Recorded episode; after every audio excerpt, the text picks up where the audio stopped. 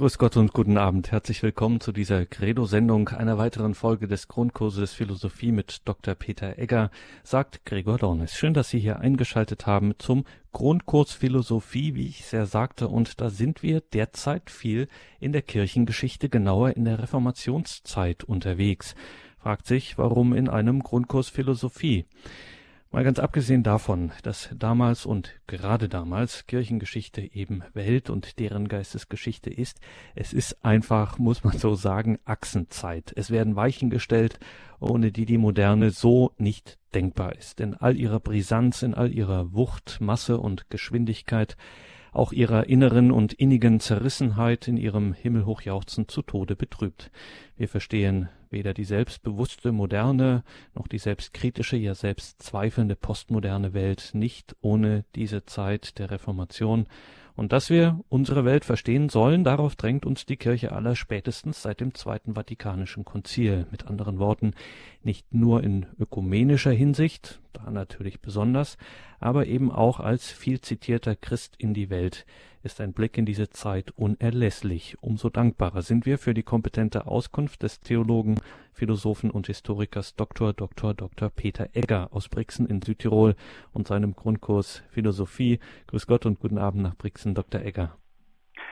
Guten Abend und grüß Gott nach Berlin. Grüß Gott, Herr Dornis. Danke, Dr. Egger, dass Sie auch heute wieder die Zeit finden für diese Sendung. Wir sind schon sehr gespannt, wie es heute weitergeht, freuen uns, Ihnen zuhören zu dürfen und wie immer beginnen Sie Ihre Gedanken mit einem Gebet. Liebe Hörerinnen und Hörer, ich darf Sie auch meinerseits sehr herzlich zu dieser heutigen Sendung begrüßen und ich bedanke mich für diese fulminante und geistreiche Einführung von Herrn Dornis. Also so kompakt habe ich das noch nie gehört. Herzlichen Dank. Wir wollen also mit einem Gebet beginnen und ich darf Sie einladen, mit mir dieses Gebet zu sprechen. Im Namen des Vaters und des Sohnes und des Heiligen Geistes. Amen. Komm, Heiliger Geist, und erfülle die Herzen deiner Gläubigen und entzünde in ihnen das Feuer deiner Liebe. Sende aus deinen Geist und alles wird neu geschaffen und du wirst das Angesicht der Erde erneuern dann wenden wir uns an die Mutter Gottes und bitten sie um ihre Fürbitte. Gegrüßet seist du, Maria, voll der Gnade, der Herr ist mit dir, du bist gebenedeit unter den Frauen, und gebenedeit ist die Frucht deines Leibes, Jesus.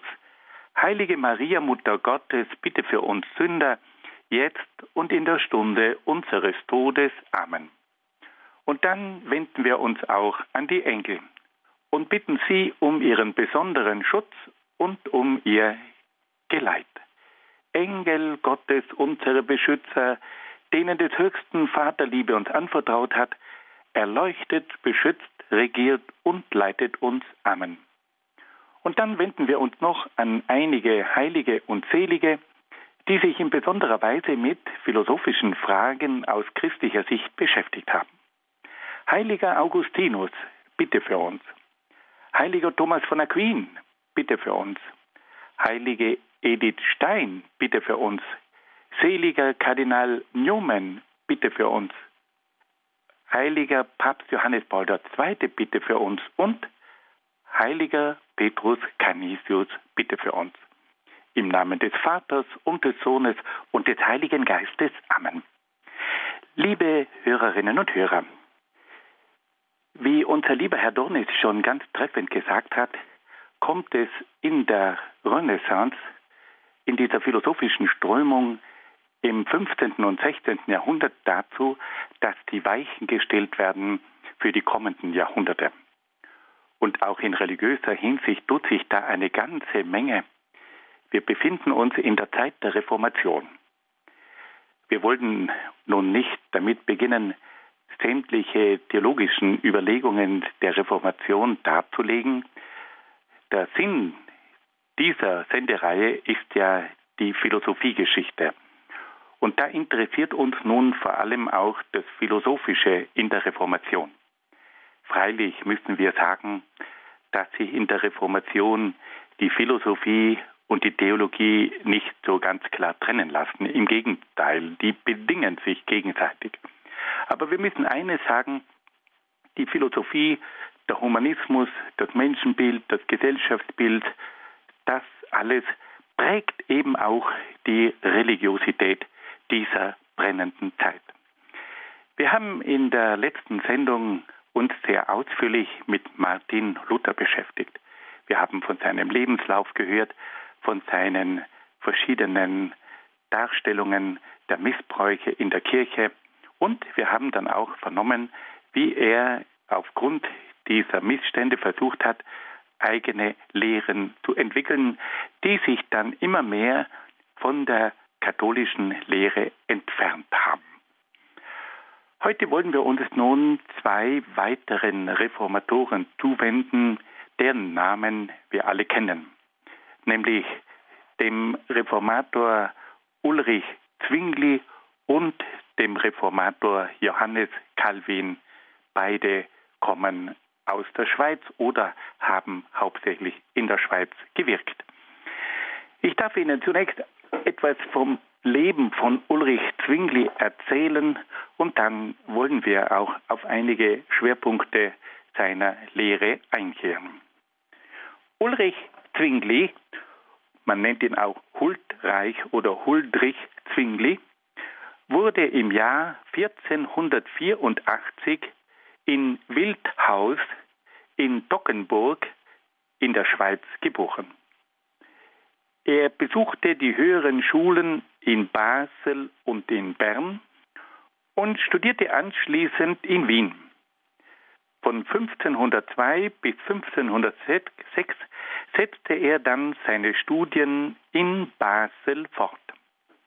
In Basel geriet er unter den Einfluss von Erasmus von Rotterdam, dem berühmten Humanisten, den wir schon bei anderer Gelegenheit einmal vorgestellt haben. Im Jahr 1506 wurde er in Konstanz am Bodensee zum Priester geweiht. Nach der Priesterweihe wirkte er als Seelsorger an verschiedenen Orten. Im Jahr 1513 und im Jahr 1515 zog er als Feldgeistlicher der Schweizer Truppen nach Italien. Wir alle wissen, dass die Schweizer Landsknechte damals die besten Soldaten waren und in mehreren Ländern von Europa zum Einsatz gekommen sind. Und die hatten dann auch ihre Feldgeistlichen dabei. Und so kam also Zwingli mit den Schweizer Landsknechten auch nach Italien. Nach einer schweren Erkrankung im Jahr 1520 wandte sich Zwingli von Erasmus von Rotterdam ab und näherte sich in seinen Ansichten den Gedanken von Martin Luther. Gleichzeitig bemühte er sich um eine praktische und soziale Verwirklichung des Evangeliums.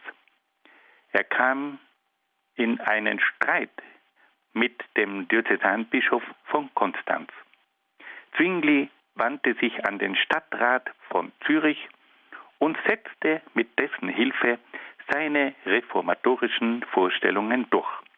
Also er hatte einen Konflikt mit seinem eigenen Diözesanbischof von Konstanz und wendet sich dann an den Stadtrat von Zürich und versucht nun dort seine reformatorischen Vorstellungen durchzusetzen.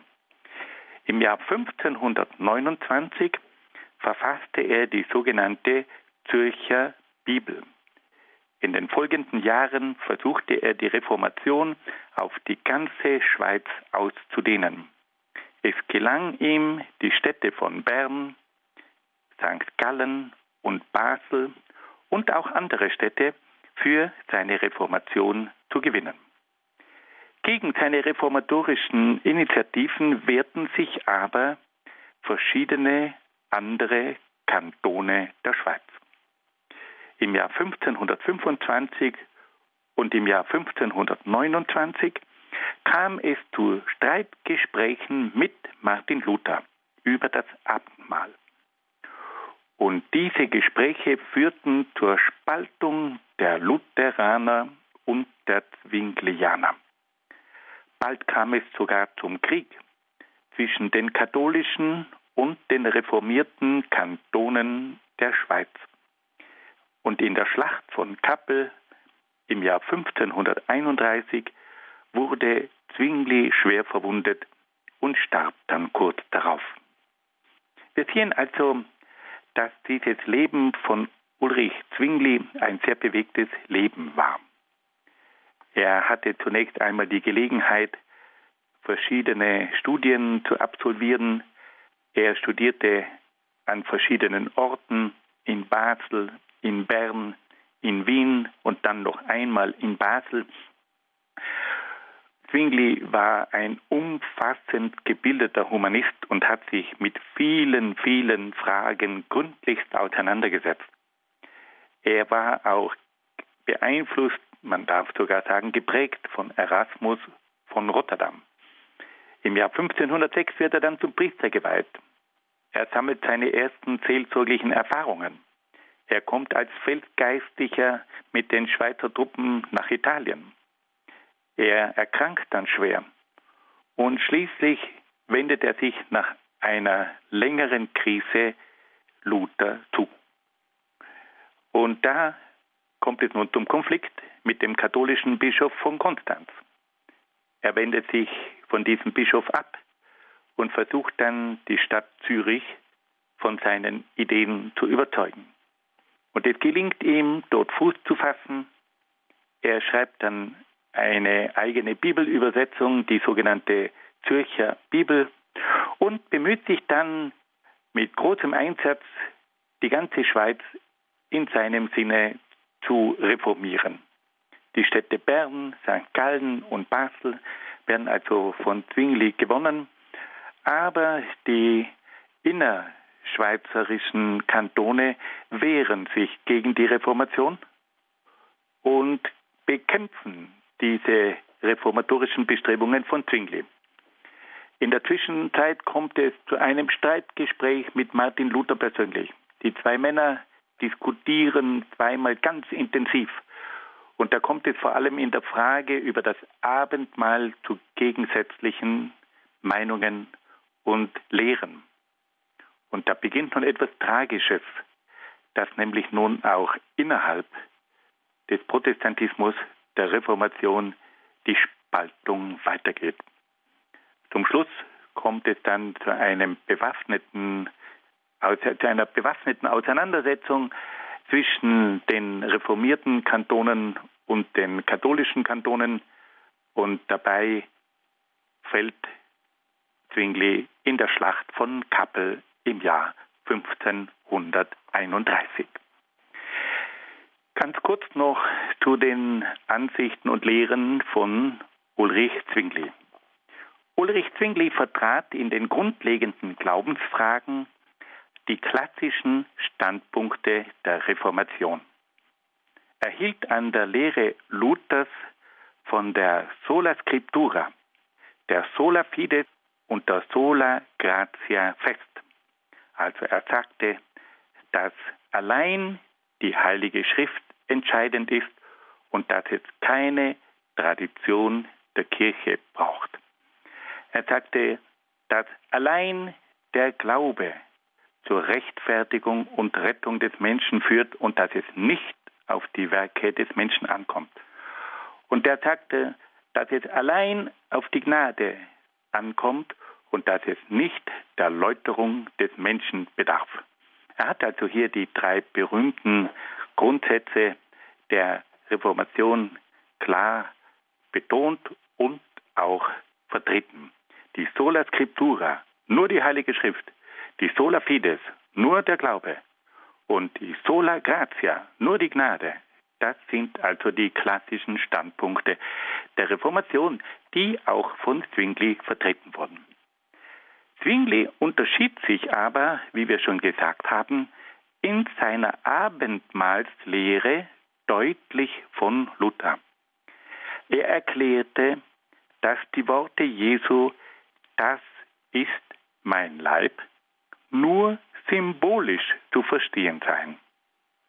Diese rein symbolische Auffassung des Abendmahls führte auch zur Trennung Zwinglis von Luther im sogenannten Abendmahlstreit. Zwingli beseitigte alle Zeremonien und Segnungen der katholischen Kirche. Er entfernte die Bilder aus den Kirchen. Er hob die Klöster auf und übergab die kirchlichen Benefizien, also die kirchlichen Besitzungen und das kirchliche Ehegericht der staatlichen Obrigkeit. Die enge Zusammenarbeit mit dem Staat führte zu einem sogenannten Staatskirchentum. Die Kirche arbeitet also mit dem Staat zusammen und verpflichtet den Staat, gewisse religiöse Vorstellungen durchzusetzen. Das ist hier also von ganz besonderer Bedeutung, weil es hier zu einer Verquickung kommt zwischen Religion, Kirche und Politik. Fassen wir das noch einmal ganz kurz zusammen. Also Zwingli vertritt in seiner Lehre die klassischen Standpunkte der Reformation. Er lehrt auch die Sola Scriptura, allein die Heilige Schrift, ohne die Tradition der Kirche. Er spricht von der Sola Fide, also der alleinige Glaube führt zur Rechtfertigung und Rettung des Menschen. Es kommt nicht auf die Werke an. Und er vertritt auch den Standpunkt der Sola Gratia. Also allein die Gnade ist entscheidend. Es braucht nicht die Läuterung des Menschen. Zwingli unterscheidet sich dann aber in der Abendmahlslehre von Luther. Er erklärt, dass die Worte Jesu, das ist mein Leib, nur symbolisch zu verstehen seien. Und er beseitigt dann die verschiedenen Zeremonien und Segnungen der katholischen Kirche. Er entfernt die Bilder aus den Kirchen, er hebt die Klöster auf und übergibt die kirchlichen Besitzungen und auch das kirchliche Ehegericht der staatlichen Obrigkeit. Durch diese enge Zusammenarbeit mit dem Staat kommt es also zu einem Staatskirchentum. Wir sehen also, dass Zwingli in den zentralen Lehren die gleichen Standpunkte vertritt wie Luther, aber dass er vor allem im Hinblick auf das Abendmahl eine andere Lehre vertritt. Und auf diese Art und Weise kommt es also zur Trennung von Lutheranern und Zwinglianern. Nun wollen wir eine kleine Pause einschieben und ein wenig Musik hören.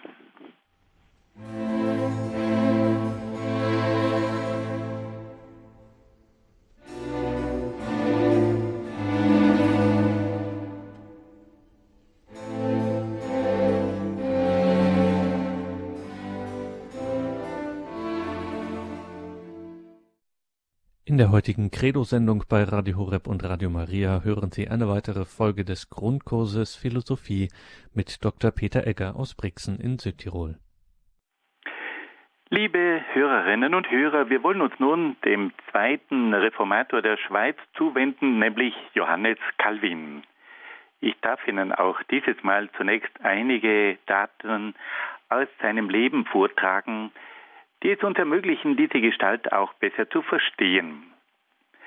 Johannes Calvin wurde 1509 in Noyon in Nordostfrankreich geboren. Er studierte Philosophie und Theologie in Paris.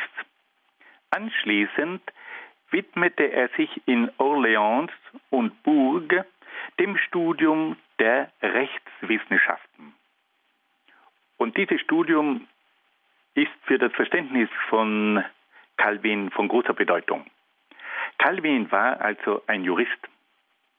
Und dieses juristische Denken, das hat sein ganzes Verständnis auch der Kirche, aber auch der kirchlichen Gerichtsbarkeit ganz entscheidend geprägt. Durch dieses Studium der Rechtswissenschaften war Calvin auch ein Mann, der sozusagen die politischen Prinzipien in die Kirche hineingeführt hat. Wahrscheinlich hat der junge Calvin schon an der Universität den Protestantismus kennengelernt. Nach einem Bekehrungserlebnis im Jahr 1533 schloss er sich der reformatorischen Bewegung an. Und im Jahr 1535, mit gerade einmal 26 Jahren, verfasste er sein Hauptwerk mit dem Titel Institutio Religionis Christiane. Der Titel lautet auf Deutsch Unterweisung der christlichen Religion. Und dieses Werk mit einer Unterweisung in der christlichen Religion macht ihn schlagartig bekannt. Aber es hat auch viel Widerstand gegen dieses Werk gegeben. Calvin musste aus Frankreich fliehen und gelangte nach Genf. Sein dortiges reformatorisches Wirken stieß aber auf den Widerstand der Bürger. Calvin war den Bürgern von Genf einfach zu radikal. Und so wurde er aus der Stadt Genf verbannt. Calvin begab sich nach Straßburg, wo er viele führende Männer der Reformation persönlich kennenlernte. Er hatte auch Gelegenheit, an mehreren Religionsgesprächen teilzunehmen.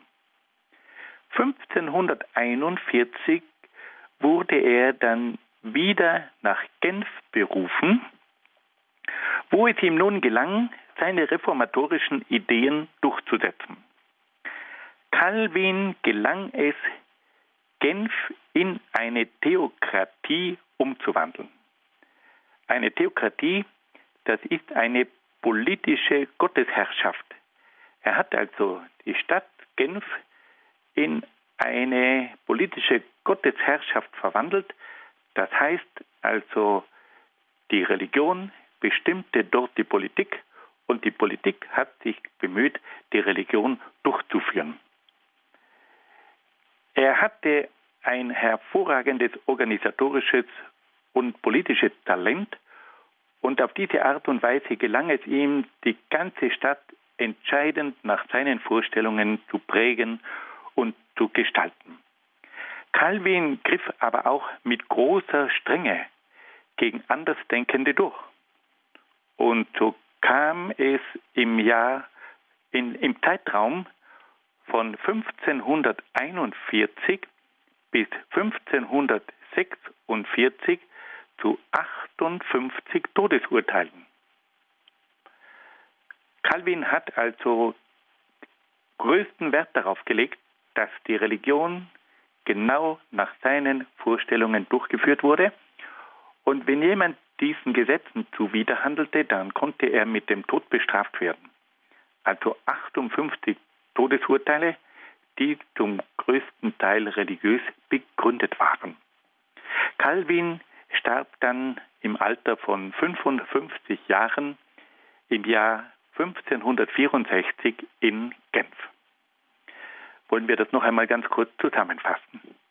Also Calvin wurde 1509 in Nordostfrankreich geboren. Er studiert Philosophie und Theologie in Paris und studiert dann anschließend Rechtswissenschaften in Orléans und Burg. Er war also von der Ausbildung her Philosoph, Theologe und Rechtswissenschaftler. Er lernt bereits an der Universität den Protestantismus kennen und entscheidet sich dann bereits in jungen Jahren für die reformatorische Bewegung. Mit 26 Jahren verfasst er ein Hauptwerk mit dem Titel Unterweisung der christlichen Religion. Und dieses Werk hat ihn schlagartig bekannt gemacht. Er musste aber aufgrund von verschiedenen Widerständen aus Frankreich fliehen und gelangt in die Stadt Genf. Er versucht dann dort seine reformatorischen Ideen durchzusetzen, aber die Bürger wehren sich dagegen, weil diese Ideen ihnen zu radikal erschienen.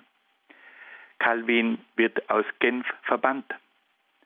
Er kommt in die Stadt Straßburg und lernt dort die verschiedenen Vertreter der Reformation persönlich kennen. Einige Jahre später wird er dann wieder nach Genf berufen und dieses Mal gelingt es ihm, seine reformatorischen Ideen durchzusetzen und er baut dort eine Theokratie auf, also eine politische Gottesherrschaft. Er greift mit großer Strenge durch und baut also eine Politik aus, die ganz nach seinen religiösen und auch juridischen Vorstellungen gestaltet werden sollte. Er stirbt dann im Jahr 1564 in Genf. Nun wollen wir uns mal die Frage stellen, welche Standpunkte vertritt denn Calvin im Hinblick auf die Glaubenslehre und auch auf die Sittenlehre? Calvin vertrat die typischen Standpunkte der reformatorischen Lehre. Auch er betonte die Sola Scriptura, also allein die Heilige Schrift, die Sola Fide, allein der Glaube, und die Sola Gratia, allein die Gnade. Calvin unterschied sich aber in einigen Punkten von Luther und Zwingli. Im Hinblick auf Gott hob Calvin die unbeschränkte Allmacht Gottes hervor. Also er sieht in Gott vor allem das allmächtige Wesen und er erklärt, dass Gott das ewige Schicksal des Menschen willkürlich vorherbestimmen kann. Wenn Gott allmächtig ist, dann erlaubt es ihm, diese Allmacht, das ewige Schicksal des Menschen willkürlich vorherzubestimmen. Und auf diese Art und Weise gelangt Calvin zur Lehre von der Vorherbestimmung des Menschen. Also Gott bestimmt, was mit diesem Menschen geschieht. Es ist nicht der Mensch, der sozusagen durch seinen Glauben und durch seinen Einsatz sein ewiges Schicksal mitbestimmt und sich entscheiden kann, sondern das Leben des Menschen ist schon von Gott bestimmt. Wie begründet er das? Er begründet das mit der Allmacht Gottes. Gott kann in seiner Allmacht alles bestimmen. Er verfügt, welches Schicksal ein Mensch letztlich erhält. Und auf diese Art und Weise kommt es zur Vorherbestimmung des Menschen. Das ist die sogenannte Prädestinationslehre. Prädestinare heißt vorherbestimmen. Also der Calvinismus kennt die sogenannte Vorherbestimmung des Menschen, weil Gott allmächtig ist und er darüber entscheiden kann, was mit dem Menschen geschieht unabhängig vom Glauben und von den Werken des Menschen. Während Luther gelehrt hatte, dass die Rechtfertigung des Menschen von seinem Glauben abhänge, erklärt Calvin, dass die Errettung des Menschen von der willkürlichen Entscheidung Gottes abhänge. Dann hat sich Calvin auch im Hinblick auf das Abendmahl von Luther unterschieden. In seiner Abendmahlslehre vertrat Calvin eine geistige Gegenwart Christi im Augenblick des Empfanges des Abendmahls. Er ist also der Meinung, dass Christus beim Empfang des Abendmahls geistig gegenwärtig ist. Im Hinblick auf die Moral war Calvin Anhänger eines sehr strengen Standpunktes. Er erließ sehr strenge Sittengesetze und ließ die Einhaltung dieser Gesetze durch kirchliche Gerichte überwachen. Jede Übertretung der Sittengesetze wurde streng bestraft. Calvin vertrat auch eine unterschiedliche Lehre von der Kirche. Die Kirche war für ihn nicht nur eine unsichtbare Gemeinschaft, wie für Martin Luther, sondern auch eine sichtbare Gemeinschaft. Und das Bekenntnis zu dieser sichtbaren Kirche war nach Calvin eine wesentliche Voraussetzung für das Heil des Menschen. Nach Calvin konnte der Mensch nur in der reformierten Kirche das Heil erlangen. Die katholische Kirche hingegen betrachtete Calvin als Teufelswerk, das bekämpft und vernichtet werden musste. Wir sehen also, liebe Hörerinnen und Hörer, dass hier bei Calvin die klassischen protestantischen Standpunkte vertreten werden. Sola Scriptura, nur die Heilige Schrift, sola Fide, nur der Glaube, sola Gratia, nur die Gnade. Aber dann gibt es einige wesentliche Unterschiede. Das Gottesbild von Calvin ist vor allem von der Allmacht Gottes bestimmt. Und das führt dazu, dass dieser allmächtige Gott das ewige Schicksal des Menschen willkürlich vorherbestimmen kann. Da haben wir also einen zweiten Punkt, das ist die Lehre von der Vorherbestimmung des Menschen, die sogenannte Prädestinationslehre. Während also Luther sagt, dass die Errettung des Menschen vom Glauben des Menschen abhängt, erklärt Calvin, dass die Errettung des Menschen von der willkürlichen Entscheidung des allmächtigen Gottes abhängt. Dann gibt es einen dritten wichtigen Punkt, in dem sich Calvin von Luther unterscheidet. Calvin sagt, dass das Abendmahl dazu führt, dass es zu einer geistigen Gegenwart Christi im Augenblick des Empfanges des Abendmahls kommt. Also in dem Moment, wo der Gläubige das Abendmahl empfängt, kommt es zur geistigen Gegenwart Christi. Dann haben wir noch einen vierten Punkt, auf den wir hinweisen müssen bei Calvin. Calvin vertritt im Hinblick auf die Moral einen rigoristischen Standpunkt, also einen sehr strengen Standpunkt. Er verlangt, dass die sittlichen Gesetze unbedingt eingehalten werden und, für, und versucht, diese Einhaltung auch durch die Überwachung von Seiten kirchlicher Gerichte zu gewährleisten. Jede Übertretung der Sittengesetze wird streng bestraft. Und schließlich haben wir noch einen fünften Punkt. Calvin hat auch ein anderes Kirchenverständnis als Martin Luther.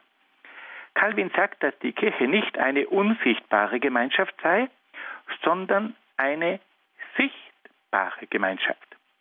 Das Bekenntnis zu dieser sichtbaren Kirche war nach Calvin eine wesentliche Voraussetzung für das Heil des Menschen. Nach Calvin konnte der Mensch nur in der reformierten Kirche das Heil erlangen. Die katholische Kirche hingegen betrachtet er als Teufelswerk. Und die katholische Kirche muss deswegen bekämpft und vernichtet werden. Wir sehen also diese fünf Unterschiede, die Calvin von Luther unterscheiden. Erstens einmal das Gottesbild, der allmächtige Gott. Zweitens die Prädestinationslehre, der Mensch wird von Gott vorherbestimmt, das Schicksal des Menschen ist bereits von Gott bestimmt. Drittens, der große Unterschied auch im Hinblick auf das Abendmahl. Calvin sagt, dass im Augenblick des Empfanges des Abendmahls Christus in geistiger Weise gegenwärtig sei. Dann viertens, sein Standpunkt im Hinblick auf die Moral, die ist also von ihm sehr streng gefasst und die Einhaltung der Sittengesetze muss auch überwacht werden durch eigene kirchliche Gerichte. Und fünftens seine Vorstellung von der Kirche. Die Kirche ist eine sichtbare Gemeinschaft und es ist heilsnotwendig, dieser Gemeinschaft anzugehören. Nun hören wir wieder ein wenig Musik.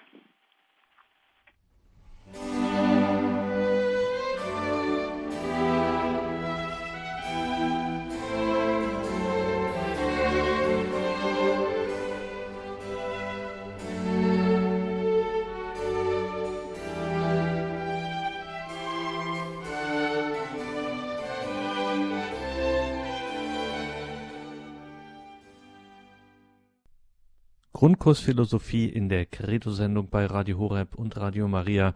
Und wie immer sind wir auch heute verbunden mit Dr. Peter Egger aus Brixen in Südtirol.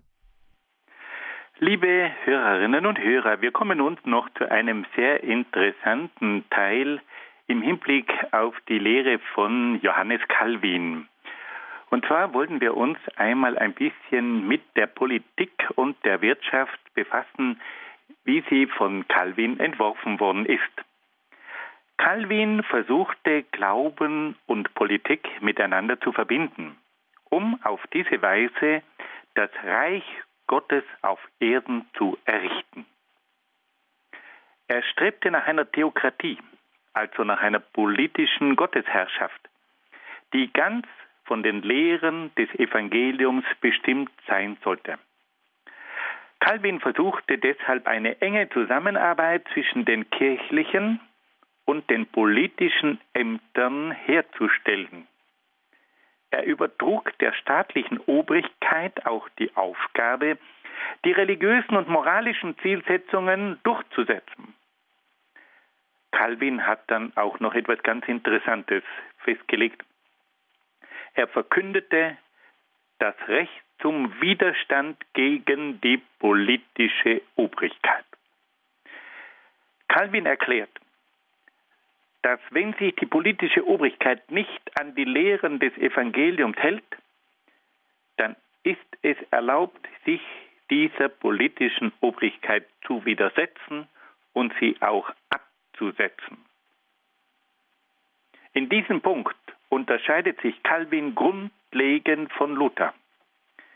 Während Martin Luther stets den Gehorsam gegenüber der staatlichen Obrigkeit predigte, verkündete Calvin mit Nachdruck das Recht zum Widerstand gegen die Obrigkeit. Und diese Gedanken, die werden sich noch oft auswirken. Die Lehre Calvins beeinflusste schließlich auch die Wirtschaft. Und hier wird es noch einmal ganz interessant.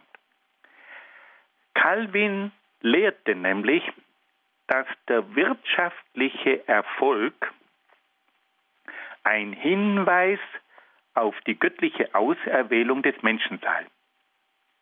Also Calvin sagt, wenn jemand wirtschaftlich Erfolg hat und es zu Wohlstand bringt, dann ist das ein Hinweis dafür, dass dieser Mensch von Gott auserwählt worden ist. Und auf diese Art und Weise hat der Calvinismus auch die wirtschaftliche Dynamik in Europa gefördert. Wir müssen uns das einmal vorstellen. Die Menschen können an ihrem Wohlstand feststellen, ob sie von Gott für die ewige Seligkeit ausersehen sind. Na, was ist die Folge? Jeder wird versuchen, möglichst fleißig zu sein, sich einzusetzen und zu Wohlstand zu kommen. Weil nämlich der wirtschaftliche Erfolg ein Zeichen dafür ist, dass er von Gott auserwählt wird. Und auf diese Art und Weise hat also der Calvinismus auch die ganze wirtschaftliche Dynamik mitgeprägt. Auf diesen Zusammenhang zwischen Calvinismus und Wirtschaft hat auch ein ganz berühmter Soziologe, nämlich Max Weber, hingewiesen. Und er hat gesagt, dass der Calvinismus ein unheimlicher Impuls war für die Entwicklung der Wirtschaft. Und darauf werden wir dann noch ganz kurz zu sprechen kommen. Wir sehen also, dass Calvin auf der einen Seite in die Politik eingegriffen hat und dass er die Politik dazu verwendet hat, die Religion umzusetzen. Und es kommt auf diese Art und Weise zu einer Theokratie, zu einer politischen Gottesherrschaft. Und dass er auch die Wirtschaft beeinflusst hat, indem er erklärt hat, dass Menschen, die zu Wohlstand bringen, offensichtlich von Gott ausersehen sind, die ewige Seligkeit zu erreichen. Dann interessiert uns noch etwas. Wie war es denn möglich, dass sich dieser Calvinismus so unheimlich rasch ausgebreitet hat? Da müssen wir zunächst einmal auf den glühenden Missionseifer von Calvin hinweisen. Und er war auch in strategischer Hinsicht ein ungemein begabter Mann. Er errichtete in Genf eine Predigerschule und schickte dann seine Missionare in die verschiedensten Länder. Seine religiösen Schriften zeichneten sich durch eine große Klarheit aus und erleichterten so den Zugang zu seiner Lehre. Die straffe Organisation der kalvinischen Kirche ermöglichte eine systematische und konsequente Aufbauarbeit in den verschiedensten Ländern. Die Calviner waren auch von einem missionarischen Eifer beseelt, der sie zu größten Anstrengungen und Opfern bereit machte. Gleichzeitig war der Calvinismus aber auch von einem gewissen Fanatismus geprägt. Auf diese Weise drang die Lehre Calvins sehr rasch bis nach Frankreich.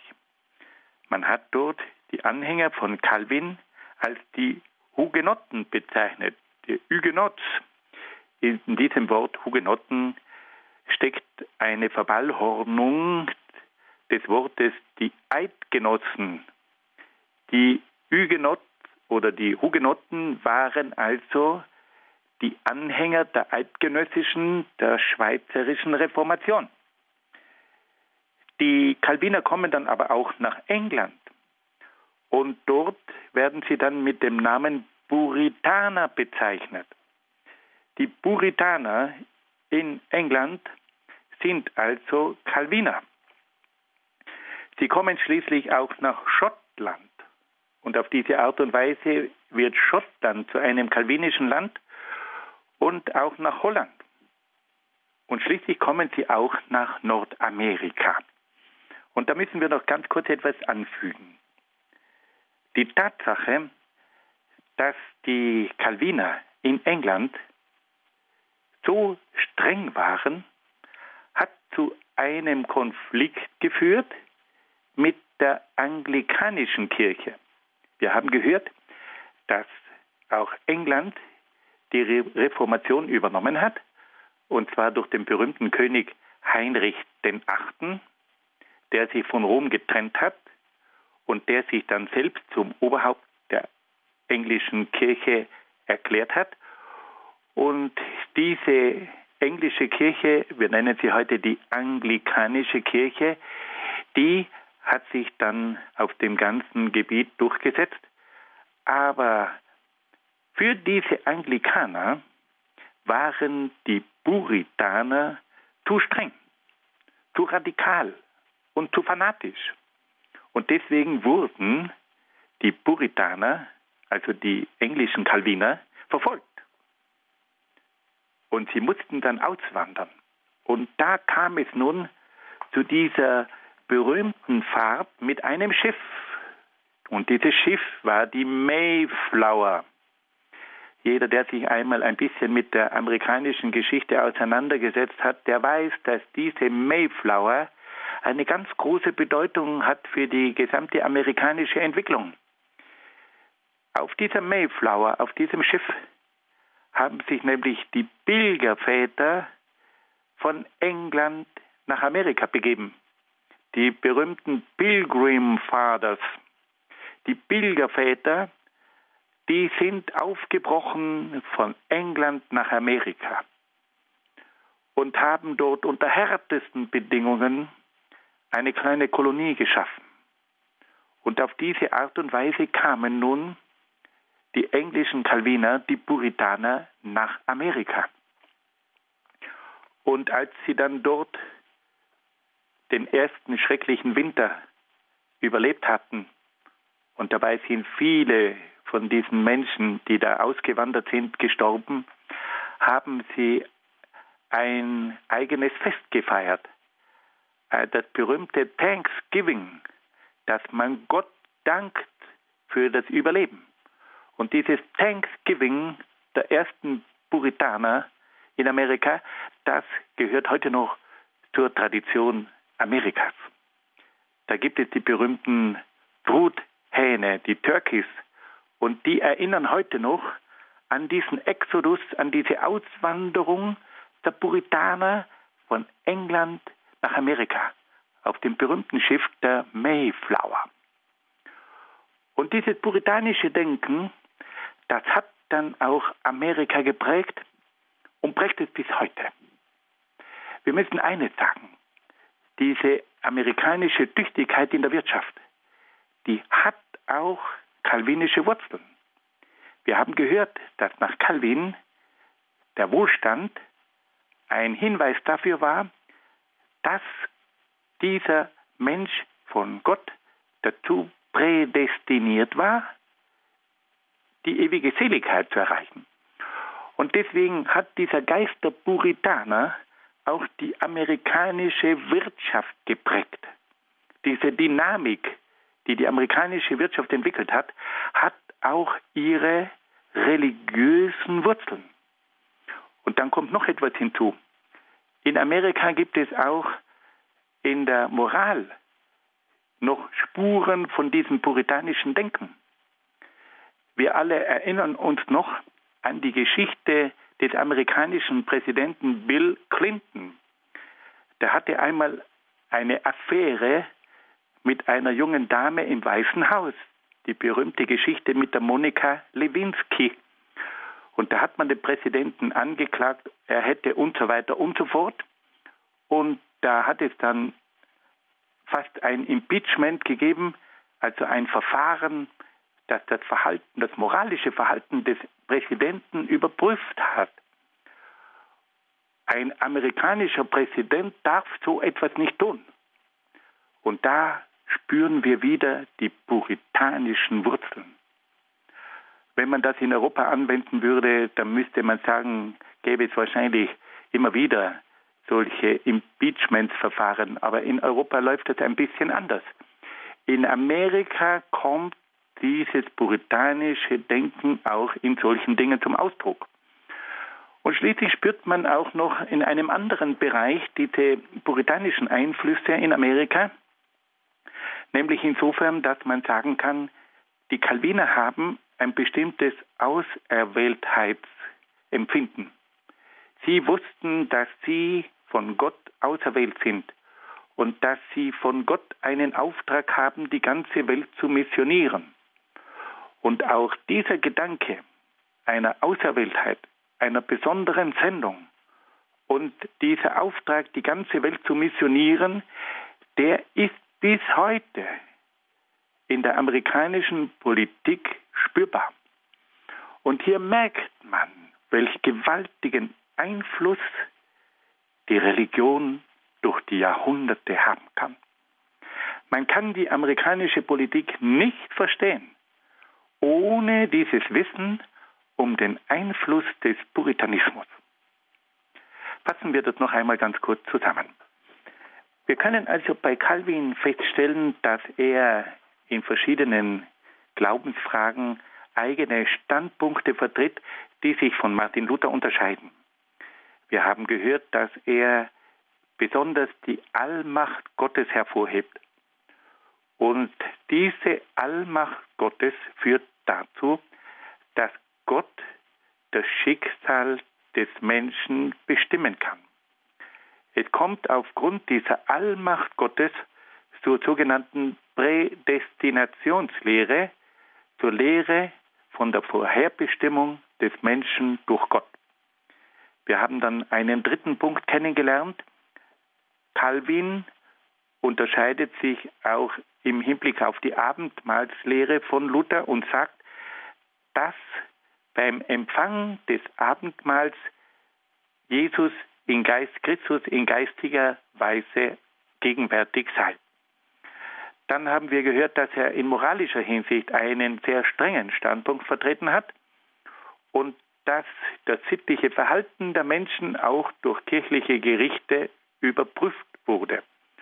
Und schließlich vertritt dann Calvin auch noch eine besondere Sicht der Kirche. Die Kirche ist für ihn nicht nur eine unsichtbare, sondern auch eine sichtbare Gemeinschaft.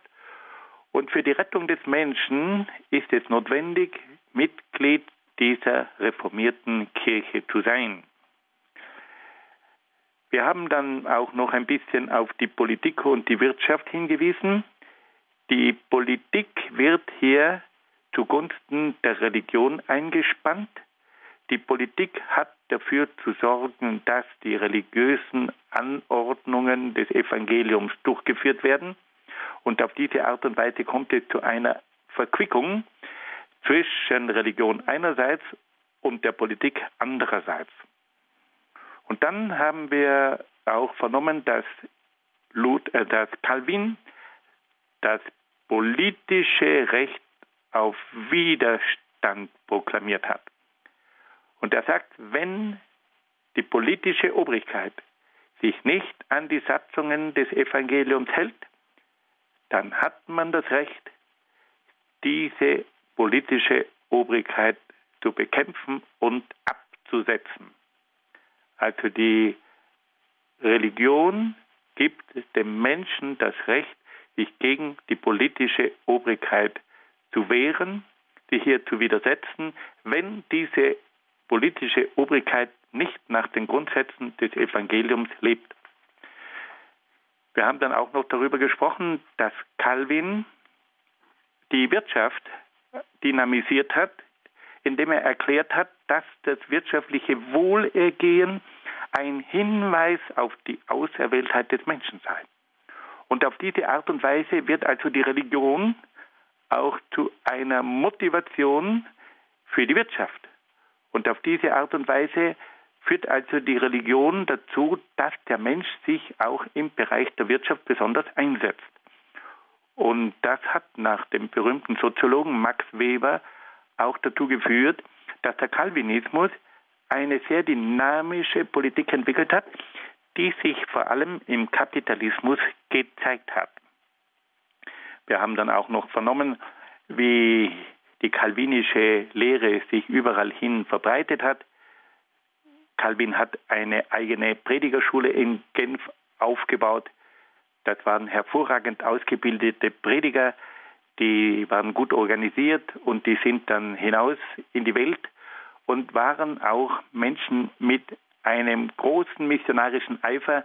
Ja, man kann fast von einem gewissen Fanatismus sprechen. Die Calviner kamen nach Frankreich, dort nannte man sie die, und die Hugenotten. Dann kamen sie nach England, dort erhielten sie den Namen Puritaner. Sie kamen auch nach Schottland, Holland und nach Nordamerika. Und da gibt es diese berühmte Geschichte von der Mayflower, von diesem Schiff, auf dem die Pilgerväter nach Amerika gesegelt sind. Und die haben dann dort das erste Thanksgiving gefeiert, also diesen Dankgottesdienst dafür, dass sie den ersten Winter überlebt haben. Und dieses Thanksgiving gibt es heute noch. Wir haben dann auch gehört, wie die Moral, die Wirtschaft und auch die Politik und auch das Sendungsbewusstsein der Amerikaner heute noch Spuren dieses puritanischen Denkens enthält. Zum Schluss wollen wir noch ganz kurz diese Reformation ein bisschen zusammenfassen. Wir können sagen, dass die Reformation für Europa weitreichende Folgen hatte. Sie führte zur Entstehung verschiedener christlicher Konfessionen. Eine Konfession ist eine Untergruppe von einer Religion. Also man unterscheidet immer zwischen Religion und Konfession. Innerhalb einer Religion gibt es verschiedene Untergruppen und das sind dann die Konfessionen. Zum Beispiel Katholiken, Protestanten, Anglikaner, das sind Konfessionen.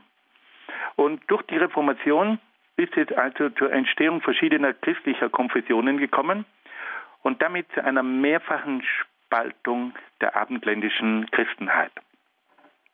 Wir müssen sagen, dass Luther recht hatte, wenn er die Missstände in der damaligen Kirche angeprangert hat und eine gründliche Reform anstrebte. Aber leider waren manche seiner Lehren zu radikal und einseitig. Wir müssen sagen, dass viele seiner Lehren vielleicht aus der damaligen Zeit heraus zu verstehen waren, aber dass sie insgesamt doch eine unglückselige Spaltung herbeigeführt haben. Die Sola Scriptura, man hätte ruhig auch sagen können, es gibt die Heilige Schrift und die Tradition. Es braucht immer auch die Überlieferung. Es braucht auch ein Lehramt. Und es hat sich gezeigt, dass auch innerhalb der reformatorischen Konfessionen sich bald einmal eine Tradition und auch ein Lehramt herausgebildet hat. Man kann nicht nur von der Heiligen Schrift ausgehen. Es geht immer auch darum, wie man diese Heilige Schrift auslegt. Und da braucht es dann ein Lehramt und da braucht es dann irgendwann eine verbindliche Autorität. Wir können dann auch sagen, dass der Satz sola fides nur der Glaube auf seine Art einseitig ist. Aus dem Glauben heraus ergeben sich immer auch die Werke. Es braucht also zur Rettung des Menschen immer den Glauben und die guten Werke. Darüber haben wir uns inzwischen geeinigt. Da haben wir wirklich eine Brücke bauen können zwischen den Konfessionen und das war ein ganz großer Fortschritt. Also diese Lehre von der Sola Fides, das war sicherlich einseitig und wurde inzwischen durch viele Bemühungen auch überbrückt. Dann haben wir die Sola Gratia, dass es also nur die Gnade gibt, aber wir wissen, dass es auch eine Läuterung braucht. Wir können nicht einfach die Dinge nur mit der Barmherzigkeit zudecken. Es braucht auch eine Sanierung des Menschen. Es braucht also die Gnade und die Läuterung. Und dann müssen wir auch in aller Bescheidenheit sagen, dass die Reduzierung der Heilsangebote auf zwei Sakramente doch schade ist. Wir wissen, dass wir mehrere Angebote haben und dass die christliche Lehre uns sieben Heilsangebote macht. Es gibt die Taufe, es gibt die Firmung, es gibt die Eucharistie, es gibt die Buße und Beichte, es gibt die Krankensalbung, die Priesterweihe und die Ehe. Und alle diese Gnadenmittel, die brauchen wir. Und es ist interessant, dass oft auch bei unseren reformierten Brüdern diese Sehnsucht ist nach manchen dieser Sakramente. Wir haben also doch mehr als nur zwei Sakramente. Und wir haben insgesamt sieben solcher Heilungsmittel und Heiligungsmittel. Und das ist doch etwas ganz Großartiges. Wir können heute sagen, dass diese Reformation viele Auswirkungen gehabt hat, die lange nachgewirkt haben. Und die haben auch zu großen Kriegen geführt. Wenn wir nur denken an die Hugenottenkriege und wenn wir vor allem an den Dreißigjährigen Krieg denken. Was hat damals Europa gelitten? Heute machen wir uns auf und versuchen wir wieder Brücken zu bauen, aber nicht mit dem kleinsten gemeinsamen Nenner, sondern auf der, mit der gemeinsamen Suche nach der Wahrheit. Wir können nicht umhin, auf die verschiedenen Unterschiede hinzuweisen, weil nur wenn die Unterschiede klar sind, können wir uns darum bemühen, eine Brücke zu bauen. Und diese Brücke, die wollen wir bauen, aber nicht auf Kosten der Wahrheit. Ich glaube, da sind wir uns alle einig. Und so sehen wir also, wie uns diese Reformation begleitet, wie wir darunter gelitten haben, wie wir uns bekämpft haben, aber dass wir nun nach bald 500 Jahren begreifen, dass wir uns darum bemühen müssen, zu dieser Einheit der Christen, die Christus selbst gewollt hat, vorzustoßen. Und dass wir uns dabei aber darauf konzentrieren müssen, die Wahrheit zu finden. Und diese Wahrheit, die kann uns nur gezeigt werden durch den Heiligen Geist. Das ist nicht einfach eine Frage der theologischen Logik, eine Frage der Disputation. Nein, da muss uns der Heilige Geist führen. Und zwar kräftig, weil man kann solche Dinge, die 500 Jahre lang angedauert haben, nicht so leicht überwinden. Aber wir hoffen immer, dass der Geist Gottes uns führt und dass er uns in der Wahrheit und in der Liebe wieder zusammenführen wird. Liebe Hörerinnen und Hörer, ich danke Ihnen sehr herzlich für Ihre Aufmerksamkeit und für diese unglaubliche Konzentration, die Sie aufgebracht haben, weil das war jetzt keine ganz einfache Kost. Aber wissen Sie, wenn es um den Glauben geht, dann müssen wir auch mitdenken, mit Kopf und mit Herz und geführt vom Heiligen Geist. Ich wünsche Ihnen alles Gute und Gottes besonderen Segen.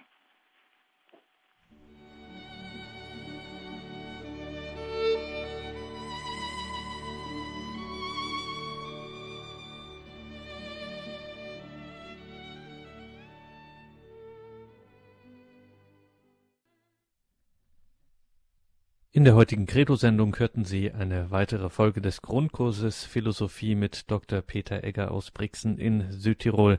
Danke, Dr. Egger, für diese Stunde, für die, dass Sie uns mitgenommen haben in diese spannende, so bedeutende, für uns vor allen Dingen auch heute noch so fulminant bedeutende Zeit. Danke nach Brixen, Dr. Egger. Danke Ihnen, liebe Hörerinnen und Hörer, fürs Dabeisein, dafür, dass Sie hier mit dabei waren. Wenn Sie eine CD dieser Sendung möchten, dann können Sie sich die bestellen in Deutschland unter der 08328 921 120. Schauen Sie auch auf horeb.org, unsere Homepage, da finden Sie diese Sendung auch. Hier geht es jetzt gleich weiter um 21.40 Uhr mit dem Nachtgebet der Kirche. Wir beten die komplett. Ich darf mich an dieser Stelle von Ihnen verabschieden und wünsche Ihnen einen gesegneten Abend und eine behütete Nacht. Machen Sie es gut, Ihr Gregor Dornis.